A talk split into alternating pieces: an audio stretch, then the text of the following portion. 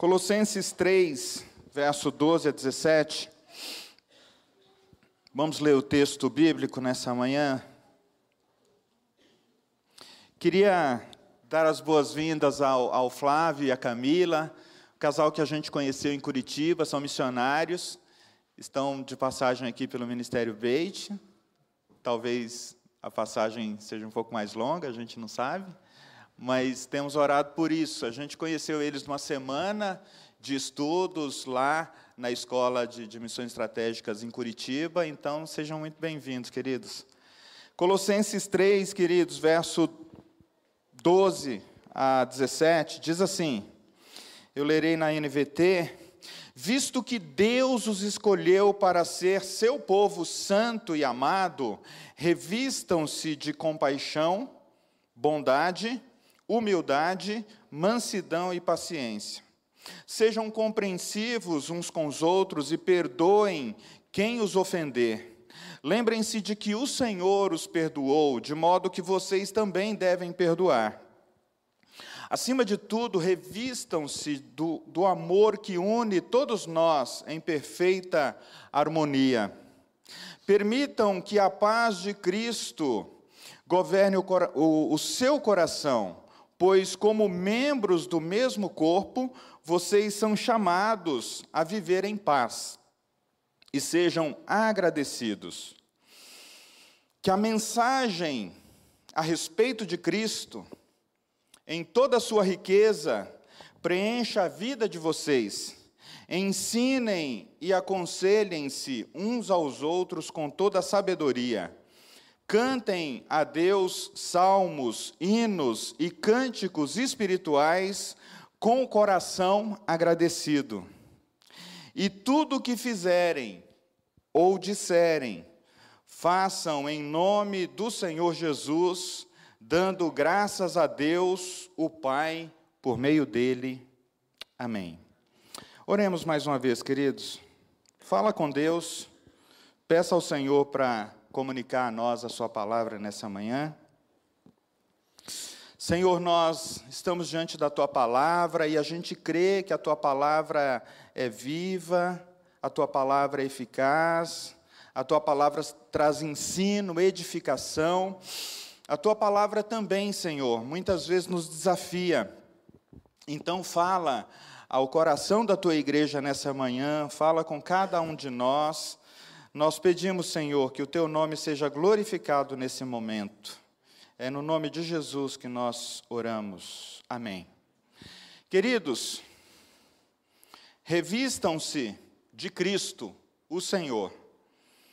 Esse é o tema da mensagem que eu gostaria de partilhar com vocês nessa manhã. Revistam-se de Cristo, o Senhor. Eu queria dar um pano de fundo, um resumo dos primeiros capítulos de Colossenses, espero não ser muito demorado nisso. Bem, a carta aos Colossenses, queridos, ela é dirigida a um grupo de pessoas que, que Paulo não conheceu e que não faziam parte, é, é, porque Paulo não fazia parte dessa comunidade que, que, que, que já havia iniciado. Né? Na verdade, essa igreja em Colosso, ela foi iniciada por um colaborador de Paulo, provavelmente Epáfras, que aparece aí no primeiro capítulo. Epáfras era da cidade de Colossos. E Epáfras então vai visitar Paulo na prisão e fala para Paulo: Olha, a igreja está indo muito bem. Os colossenses, olha, eles têm muitas coisas com as quais a gente poderia é, é, agradecer a Deus pela vida deles. Né? E é interessante que, nessa mesma conversa, Epáfras diz assim: Olha, mas esses irmãos que estão indo bem, eles também estão sofrendo algumas pressões culturais que ah, estão tentando afastá-los de, de Jesus.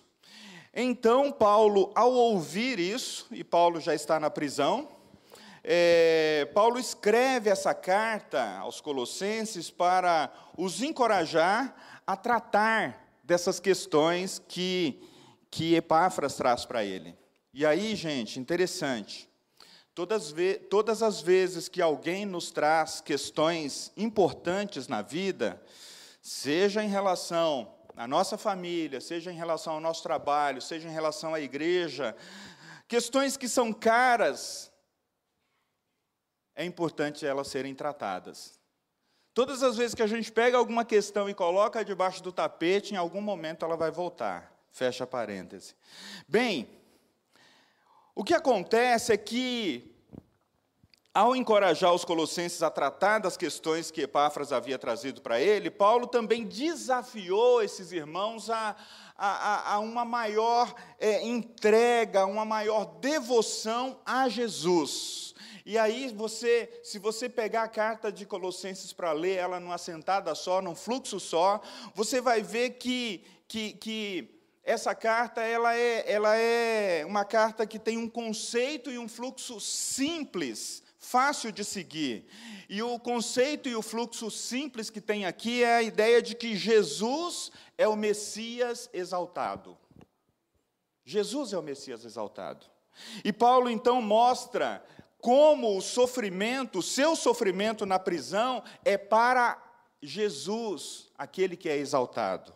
Se você está se sentindo desconfortável nesse momento, ou se a vida inteira você tem passado por pressões e desconfortos, quem sabe, talvez Deus esteja te chamando hoje para olhar para a sua condição como algo que pode ser vivido para o Senhor, Jesus exaltado. Bem, então ele, ele vai abordar as pressões que os, que os colossenses estão é, é, vivendo, aquilo que está ali né, querendo afastá-los de Jesus, e depois disso ele explora um novo, um novo modo de vida que a ressurreição de Jesus criou para aquela igreja, para os colossenses. E a carta tem duas orações interessantes. A primeira delas, Paulo agradece a Deus porque ele ouviu coisas muito boas a respeito dos irmãos ali de Colosso né, de que eles eram fiéis a Jesus, de que eles demonstravam amor a Deus e ao próximo, e, e, e eles faziam tudo isso por causa da esperança que eles tinham na nova criação que Jesus havia reservado para eles. Mas Paulo continua orando e diz assim: Olha, eu oro para que vocês cresçam em sabedoria e compreensão a respeito de Jesus. Irmãos, de fato, né, nós nascemos para Cristo, ah, na, na, na, conversão, nesse mistério da fé, nesse chamado da graça, e depois, se a gente não crescer em sabedoria e compreensão a respeito de quem é Jesus, algumas coisas acontecem né, no meio do caminho. Algumas coisas ficam deficitárias. Bom, Paulo, então, coloca um poema ali no capítulo 1 para ajudar os colossenses e ajudar a nós a imitarmos a Cristo. Ele vai dizer: olha, Ele é antes de todas as coisas, Ele é o, o, o princípio de todas as coisas, Ele é o primogênito de toda a criação. Né? E, e esse poema, então, ele vai dizer que, que Jesus Cristo exaltado é, é acima de todas as coisas acima de todas as coisas criadas, pois nele todas as coisas existem, nele todas as coisas subsistem. Então, Paulo vem trazendo uma ideia, sim, para os, colossenses e para nós, da, da grandeza de quem é Jesus, da grandeza de quem é Cristo. E ele usa várias linguagens, várias imagens, lá do livro do Gênesis, do Êxodo, dos Salmos, de Provérbios, ele, ele usa uma linguagem assim que vai, vai longe. E nessa primeira estrofe do poema, ele vai dizer que Jesus é a verdadeira imagem de Deus. É a verdadeira imagem de Deus. Nele a gente encontra o caráter pleno do próprio Deus que são demonstrados em um ser humano. Jesus se fez ser humano. Ele, Cristo, é o primogênito, é o primeiro de toda a criação. Essa frase está lá no Antigo Testamento. É, é, essa frase fala sobre esse estatuto real de Jesus, sobre toda a criação. Ele compartilha a identidade do único e verdadeiro Deus, e é através dele que toda a realidade, queridos irmãos e irmãs, se tornam claras para nós. Então, se a nossa visão a respeito de quem é Jesus não está muito clara, como eu estou usando esse óculos para ler, e se eu não utilizar, eu já não consigo enxergar direito aqui o que está acontecendo aqui, o que está lendo, o que está escrito, a minha visão fica comprometida. E é isso que Paulo está querendo dizer aqui: olha, todos os poderes, todas as autoridades espirituais e humanas foram criadas nele. Não há nenhuma surpresa para Deus. E em Jesus é que nós descobrimos o Messias como o próprio autor e rei da criação. E aí na segunda estrofe, irmãos e irmãs, é, é, Paulo diz que nós descobrimos que ele é o único que pode trazer para nós essa nova criação. É ele que é o cabeça do novo corpo referindo-se ao povo de Deus. É Ele que é a nova humanidade exemplificada através da existência da Sua própria ressurreição. Nele habita a gloriosa presença do templo de Deus. Quer dizer, Deus resolveu colocar tudo em Jesus, toda a Sua presença, toda a Sua glória, todo o seu esplendor. E assim, através da morte, da ressurreição de Jesus, ele resolveu reconciliar toda a humanidade, todos os poderes espirituais com toda a criação. Não é notável esse poema de Paulo? Não é notável? E é interessante que Paulo vai continuar se referindo a ele ao longo da carta. Ou seja, vira e mexe, Paulo vai voltar nesse poema e vai desenvolver algumas coisas na carta. Bem, então, queridos, ele primeiro mostra como a verdade desse poema transforma a sua experiência de sofrimento na prisão. Paulo vai dizer assim: olha, que Embora ele sofresse na carne, está sendo punido por anunciar ao mundo grego e romano que Jesus havia ressuscitado, era o Senhor e Rei de tudo e de todos. E aí Paulo vai dizer que há uma alegria em tudo isso. Participar dos sofrimentos de Cristo. Aí a gente pode pensar, mas pastor, qual é o sentido dessa mensagem para mim que vivo no ano de 2022? A encontrar alegria em algum tipo de sofrimento? Pois é, a mensagem do Evangelho diz que quando nós somos incluídos numa relação com Ele, com Deus Pai, com Deus Filho, com Deus Espírito Santo, o Espírito Santo nos aponta para Jesus, mostra quem Ele é, mostra a sua vida, mostra a sua, a sua jornada, a sua entrega, o seu sofrimento, a sua morte, a sua ressurreição, e Ele diz: Olha, vocês podem encontrar alegria em participar dos sofrimentos de Cristo. E aí a gente fica, nossa, como assim? Queridos, é assim que os sofrimentos de Cristo se torna para nós, e como se tornou para Paulo, não um sinal de derrota, mas um sinal de que nós estamos unidos a Cristo, através de um ato de amor, um ato de entrega. Então ele vai dizer que ele está preso pela notícia surpreendente de que o Messias ressuscitado, ele está agora criando uma nova família, uma família multiétnica, uma família multicultural, uma família que está espalhada em todos os cantos da terra e que um dia ele reunirá toda essa família.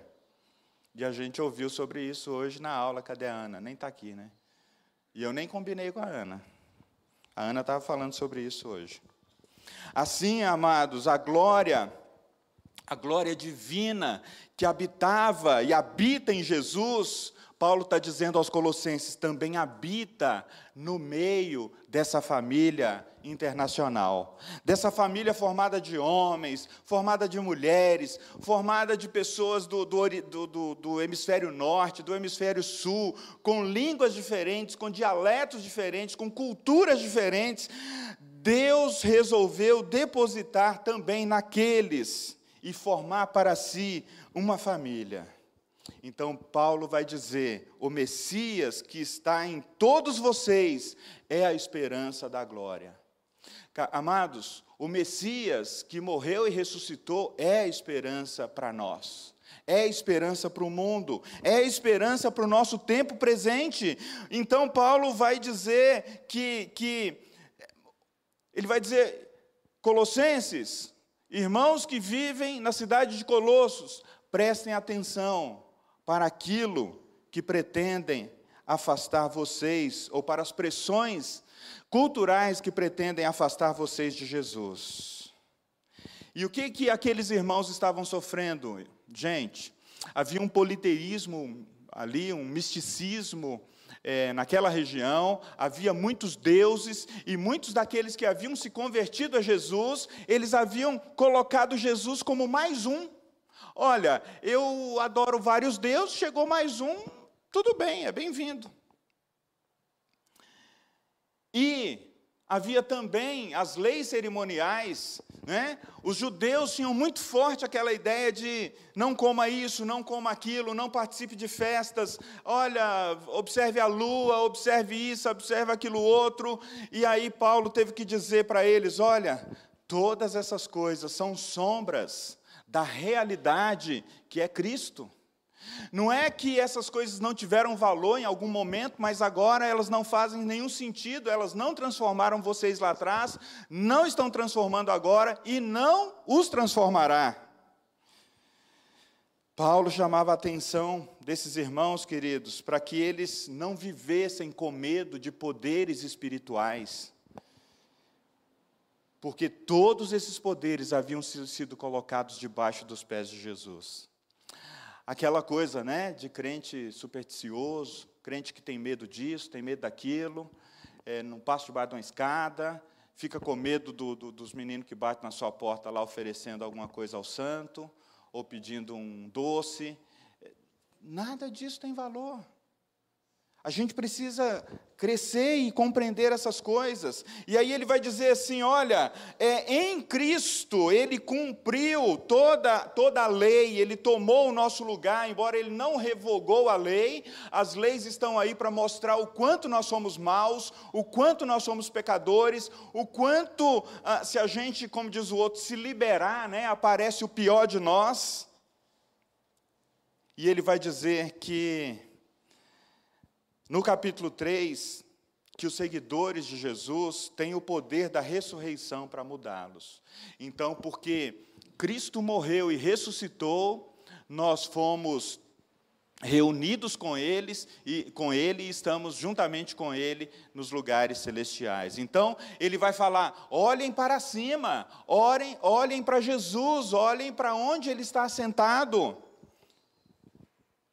Coloquem as, sua, as suas mentes nas coisas lá de cima, onde o Messias está sentado e governa à direita de Deus.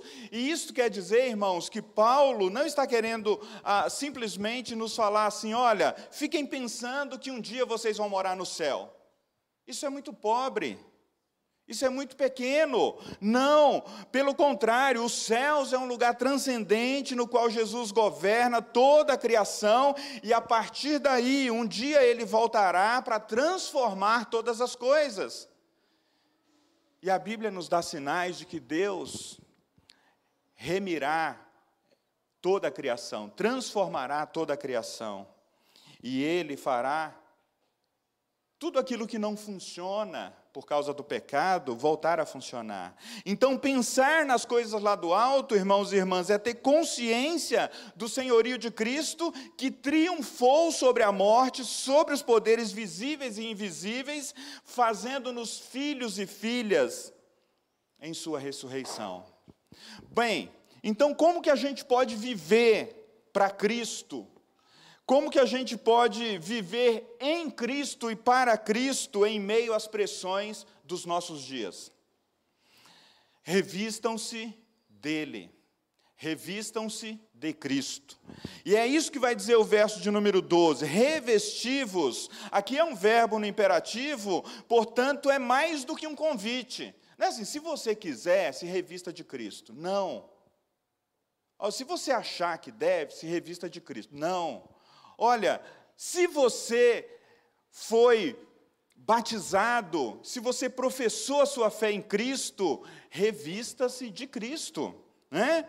É um chamamento, é uma responsabilidade, é um compromisso que a pessoa que professou a Jesus, que é batizada ou não, deve atender.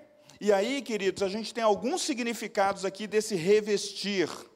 E eu destaco: vestir de novo, cobrir, resguardar. Então, quer dizer que a gente deve se revestir como como pessoas que foram chamadas por Deus, como eleitos de Deus, como santos, como pessoas amadas. Ou seja, as pessoas cristãs, elas devem ouvir esse chamamento de Deus e atender. E é interessante, e eu gostaria de ressaltar aqui, que a santidade e a eleição são obras de Deus. São obras de Deus, é Deus quem nos chama, é Deus quem nos separa, é Deus quem nos coloca a parte para Ele.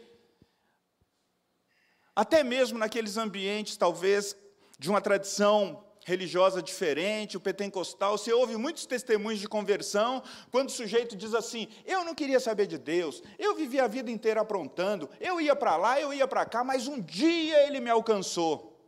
A salvação pertence ao Senhor totalmente ao Senhor. Queridos, a santidade, portanto, Deus opera em nós. Agora, ao ser humano fica a oportunidade de responder. É a segunda ação, responder ao fato de que Deus nos chamou, Deus nos escolheu, Deus nos chamou para ser santo, para ser puro, para ser dele. E aí, nós temos essa oportunidade da segunda ação, da resposta. Como que a gente responde a esse chamado de Deus. Nós nos despimos do velho homem, nós nos despimos da velha natureza, nós percebemos aquilo que nos acompanha, seja por causa da nossa cultura da sociedade, seja por causa da nossa cultura familiar, seja por causa do pecado que nos atingiu, a gente vai se despindo desse velho homem, dessa velha natureza, e provavelmente a gente não vai conseguir é, é, fazer esse trabalho todo, isso é obra do Espírito Santo, e aí a gente vai se revestindo, ou nos vestindo de novo com a roupa que Jesus nos dá. E aí, queridos, cada uma das virtudes apresentadas é antes e, em primeiro lugar, em relação àquilo que Deus está fazendo por meio de Deus em Jesus Cristo. Vale também lembrar, queridos, que essas virtudes, elas não são obras do ser humano, mas são dádivas de Deus. É como aquele homem que comparece diante de Jesus e fala: O meu filho está terrivelmente doente, eu, eu, eu, eu não tenho fé suficiente, mas eu sei que se o Senhor orar a Deus, ele vai ser curado. Então Jesus diz que aquele ato já foi suficiente para que ele atendesse a oração daquele homem. É como se nós olhássemos para a nossa condição e dissesse assim: Senhor, eu, eu não consigo me despir totalmente, me ajuda. E aí Deus vem e, e, coloca pessoas, e coloca uma comunidade de fé, e coloca gente que, que vem e ajuda a tirar a roupa que não está confortável para nós a roupa inadequada, a roupa suja, a roupa rasgada, a roupa velha, e nos veste com roupas de santidade, dizendo: não, esse é meu, essa é minha, embora esteja usando uma roupa que não é a minha, ele é meu, ela é minha. Queridos, essas virtudes não estão ligadas simplesmente a um crescimento pessoal, ah, então eu vou crescer, eu vou, eu, eu vou parecer melhor. Elas apontam para uma vida em comum, uma vida social, para uma vivência da pessoa cristã no mundo, na família, na igreja, na sociedade. Então, veja só, quando a gente volta um pouquinho no capítulo no capítulo 3 aqui de, de, de, Colossenses, né? Quando ele vai falar assim, olha, vocês, antes, vocês, é, é, verso 5, portanto, façam morrer as coisas pecaminosas e terrenas que, que estão dentro de vocês. É óbvio que esse é um trabalho que a gente pede para Deus realizar em nós, mas a gente também se dispõe, a gente fala, Senhor, eu quero fazer morrer em mim essas coisas, mas eu não tenho força. Então, você pede a Deus que venha intervindo na sua vida e, e, essa é uma ação do Espírito Santo de Deus. Queridos, e quando nós confessamos os nossos pecados, a Bíblia diz que Ele é fiel e justo para nos perdoar. E quando nós colocamos diante do Senhor a nossa vida, Ele diz assim: Olha, do seu pecado eu já não me lembro mais. Eu já não me lembro mais. Quando a gente volta de novo com o nosso caderninho na página 2, lá, com aqueles mesmos pecados. O que? Você está na página 2? Do seu pecado eu não me lembro mais. Vamos para frente. Vamos para frente. E a gente está preso à culpa do passado. Revistam-se de Cristo. No verso 13, ele vai dizer que esse revestir-se de Cristo é, inclui as pessoas perceber em nós um, um senso de compreensão, suportar e perdoar uns aos outros. Esse é um chamado para uma atitude, irmãos e irmãs. É preciso reconhecer que as pessoas têm defeitos, assim como eu e você. Elas têm limitações, elas são imperfeitas, elas têm situações, inclusive, que talvez não se resolverão até a volta de Cristo. O que, pastor? É. Há situações que, na vida das pessoas, que Deus chamou, que Deus salvou, que foram batizadas, que não se resolverão por uma série de conjunturas. E qual é o meu papel? Consertar a pessoa? Não, é dizer assim: independente de quem é você, eu estou aqui do seu lado. E se Deus quiser te dar uma vida melhor, Ele vai te dar. E se Ele não, não fizer isso por alguma razão, que a gente não pode nem entrar nos méritos do julgamento, Ele jamais abrirá a mão de você. Ele jamais abrirá mão de você. A Bíblia diz, queridos irmãos e irmãs, que aqueles que estão nas mãos de Jesus, o diabo não pode arrancar de lá. E nenhum também escapa pelo meio dos dedos assim e cai no meio assim, da mão, não. Aqueles que estão nas mãos de Jesus, ninguém pode arrancar de lá. Então, eu sossego nessa segurança de estar nas mãos de Jesus? Sim e não. Eu não posso eu não posso, irmãos e irmãs, parar de desejar uma vida que agrada a Deus. Eu não posso parar de desejar que eu seja mais puro diante de Deus, mais limpo, mais santo. Eu não posso desejar, eu não posso parar de desejar, queridos irmãos, que o meu passado realmente fique para trás. E esse chamado, queridos, para a gente poder olhar para nós mesmos e, e, e, olhar uns para os outros, é esse exercício de suportar, de carregar a outra pessoa, de levar a outra pessoa adiante com amor. O perdão será a força que nos fará seguir adiante. O ressentimento nunca nos fará prosseguir. Nunca nos fará prosseguir. O ressentimento sentimento é como se a gente recordasse ou revivesse um sentimento ruim todos os dias, talvez mais de uma vez por dia. O perdão será a força que nos fará seguir adiante. O perdão que Jesus nos trouxe, nos reconciliando com Deus, rompe o saco pesado e cria um novo tempo. E cria um novo tempo. Você já teve a experiência de perdoar alguém? Você já teve a experiência de ser perdoado? Gente, parece que alguém tirou um saco de cimento das suas costas. Parece que alguém tirou um peso insuportável das suas costas. Eu já tive essa experiência. Eu já tive a experiência de ser perdoado, não apenas por Deus, mas por seres humanos e também de oferecer perdão. Revistam-se de Cristo. Verso 14 vai dizer que é possível nos revestirmos de Cristo, porque acima de tudo, acima de tudo, isso quer dizer, denota a importância, a grandeza, a força, o amor, queridos é a ação máxima de Deus para nós. É o amor que é a ação máxima de Deus para nós. Ele é incondicional. O, o, o, Deus que se revelou em Jesus Cristo nos amou de maneira incondicional. Ele não falou assim: arruma lá a sua casa, melhora os seus comportamentos, deixa alguns vícios e depois venha. Não, ele nunca disse isso, porque senão nenhum de nós poderíamos vir. Ele é a fonte de todo amor. É por isso que nós podemos amar.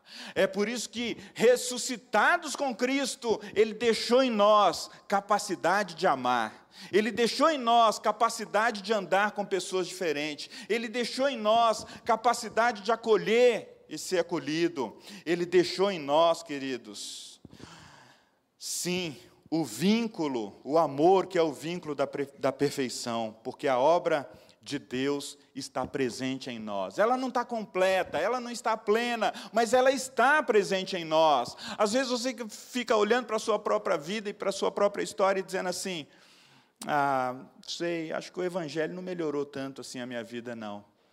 E aí parece que Deus te dá um, um leve.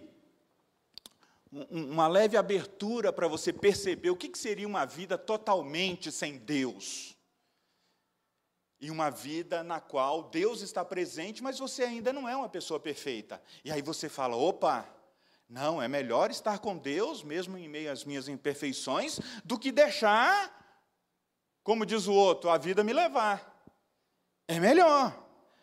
É por isso que a palavra de Deus para nós nessa manhã é essa, queridos. Revistam-se de Cristo. E você e eu não podemos fazer isso sozinhos. Você não foi chamado para buscar isso sozinho. É por isso que Deus nos deu a igreja, nos deu a comunidade de fé, nos deu um grupo de irmãos, de amigos. É por isso que você pode descobrir pessoas com as quais você tenha mais afinidade. E aí, para concluir, os versos 15 e 17 vai dizer assim: olha. Esses versículos nos lembram, irmãos e irmãs, que a partir do batismo todas as pessoas fazem parte do corpo de Cristo, aquelas que professaram a sua fé em Jesus, aquelas que reconhecem o sacrifício da cruz, aquelas que se disseram é, é, pecadoras e incapazes de salvar a si mesmas. A comunidade de Jesus, queridos, é chamada a viver então em comunhão e em paz. Em tempos de confusão, em tempos de, de, de perseguição, em tempos é, estranhos, em tempos em que a gente não consegue falar um com o outro, acolher e ser acolhido, deixe, deixe que a paz de Cristo reine em vosso coração. E é interessante que Paulo, falando isso para os Colossenses, está dizendo assim: olha, não há paz romana, não há paz romana, mas a paz de Cristo. Não há paz que a sua carreira pode te trazer, não há paz que um casamento pode te trazer, não há paz que a ideia de ser mãe ou de ser pai pode te trazer, não há paz que uma sociedade pode nos trazer, mas a paz que vem de Cristo. Seja ela o árbitro, seja ela o árbitro em nosso coração. É um chamamento forte para a gente compactuar com Cristo e responder com o poder é, estabelecido e, e, e, e gerador e gerador de todas as coisas em nós. Quando você acorda todos os dias assim, se você parasse para pensar assim, qual é o poder Qual é o poder que você sente assim dentro de você, que gera em você a força para fazer alguma coisa? Seja para trabalhar, seja para acolher os seus filhos, a família, cuidar de alguém, receber cuidado. Qual é a força? Se tiver faltando essa força, você precisa falar com Deus. Se essa força está presente, você precisa falar com Deus. Se essa força está sob pressões, você precisa falar com Deus. Queridos, é na igreja, é na comunidade que nós somos chamados a celebrar a Deus, celebrar o culto. É onde você se alimenta da palavra. É isso que diz o verso de número 16, quando ele vai dizer assim: Olha, habite ricamente em vós a palavra de Cristo. Como que você tem se alimentado da palavra de Cristo? Como você tem recebido alimento da palavra de Cristo? Como que você busca esse alimento? Muitos de nós passamos boa parte da vida com alguém cozinhando para a gente, né? Quem aqui é o cozinheiro em casa? Eu não sou. Boa parte de nós temos a bênção de ter alguém que cozinhou para nós boa parte da vida. Mas na vida cristã, você vai ter que aprender a fazer o seu mexido. Você vai ter que aprender a fazer o seu mexidão. Porque vai ter hora que não vai ter alguém lá para colocar a papinha na sua boca. E você precisa se alimentar, você precisa comer, você precisa da presença de Cristo, o pão da vida, o pão que desceu do céu. Eh, queridos, nós recebemos então, quando nós nos reunimos como igreja, a palavra de Cristo e nós compartilhamos instruções, nós compartilhamos conselhos, nós partilhamos a ação de graças. E quando você pode louvar a Deus com liberdade, e com profunda gratidão, você descobre que servir ao Senhor com alegria é muito bom. Servir ao Senhor com alegria é muito bom. Como você irá viver essa mensagem essa semana? Como você irá vivenciar essa mensagem de revestir-se de Cristo, de vestir novamente Normalmente a gente quase todo dia troca de roupa, né? Às vezes, por alguma razão, a gente não troca. Às vezes a mulher casa e descobre que o marido não gosta muito de trocar de roupa. Fala, você vai trocar de roupa todo dia. você vai trocar, você vai trocar. Mas na nossa relação com Deus, ninguém precisa dar pito na gente assim. É só falar: olha, revista-se de Cristo, revista-se de compaixão, revista-se de bondade, é, revista-se da humildade, é, da mansidão, da paciência. Revestir-se de Cristo, amados, é vestir a roupa adequada para a qual você e eu fomos chamados pelo batismo. Ali morreu o velho homem, ali morreu a velha natureza. É esse é o chamado de Deus. Olha, lembre-se para você mesmo que todos os dias você foi crucificado com Cristo na cruz. E é porque esse homem desce da cruz o tempo todo, é porque essa mulher desce da cruz o tempo todo que a gente precisa lembrar a nossa carne. Você foi batizado e isso tem um valor. Você recebeu a água que, que, que purifica, a água que limpa. E o próprio Jesus disse: Olha, vocês já estão limpos pela minha palavra. Queridos, fale com Deus em oração. Quero convidar a você para falar com Deus em oração nesse momento.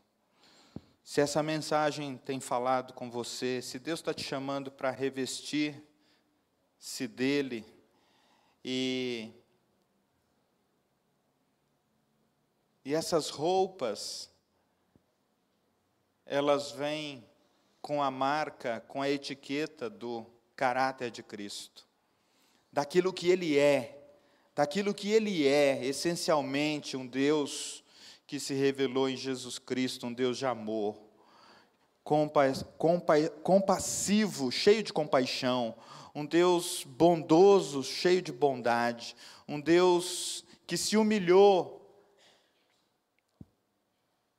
e foi até a cruz e sofreu morte, morte de cruz.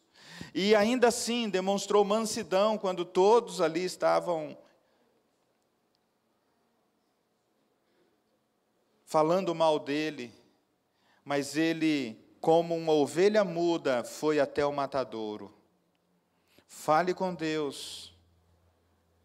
Se você tem dificuldade ou imagina que vai ser difícil revestir-se de Cristo, além de falar com Deus, fale com um irmão, fale com um amigo, com uma irmã, fale com alguém da comunidade. Você não foi chamado para passar por tudo isso sozinho. Fale com o seu grupo de discipulado, fale com o seu grupo de estudo bíblico, revista-se do Evangelho. O Evangelho em nós, queridos, é a demonstração da presença do Cristo vivo. Pai, nós estamos diante do Senhor nessa manhã. Nós estamos diante da tua presença, da tua majestade, da tua glória e nós, ó Deus, nos enxergamos quando nós estamos diante de ti. É por isso que Pedro falou: Senhor, afasta-se de mim, porque é, eu sou homem, eu sou mulher, pecador, pecadora. Mas ao invés de se afastar, o Senhor quis, quis abraçar a Pedro, assim como o Senhor nos abraça e nos acolhe, Pai. Então, nessa manhã, ó Deus, acolha cada um daqueles seus filhos e filhas aqui presentes. Ó Deus, se há em nós, ó Pai, essa, esse peso da culpa, se há em nós, ó Deus, esse peso é, da, da história, das pressões que a cultura tem nos trazido, que esses últimos dias têm nos trazido, ó Deus, venha ao nosso encontro, ó Espírito Santo.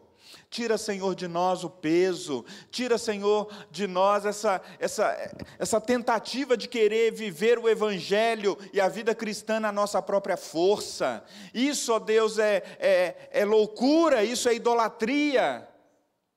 Isso é, é não reconhecer, ó Deus, a obra da, da, da, da, cruz, a obra da salvação em nosso favor. Ajuda-nos, Senhor, a nos render a Ti. Ajuda-nos, Senhor, a nos rendermos ao Senhor, a entregar completamente tudo que somos, Pai, e tudo que nós temos para a glória do Senhor, Pai. Para a glória do Senhor. Amém.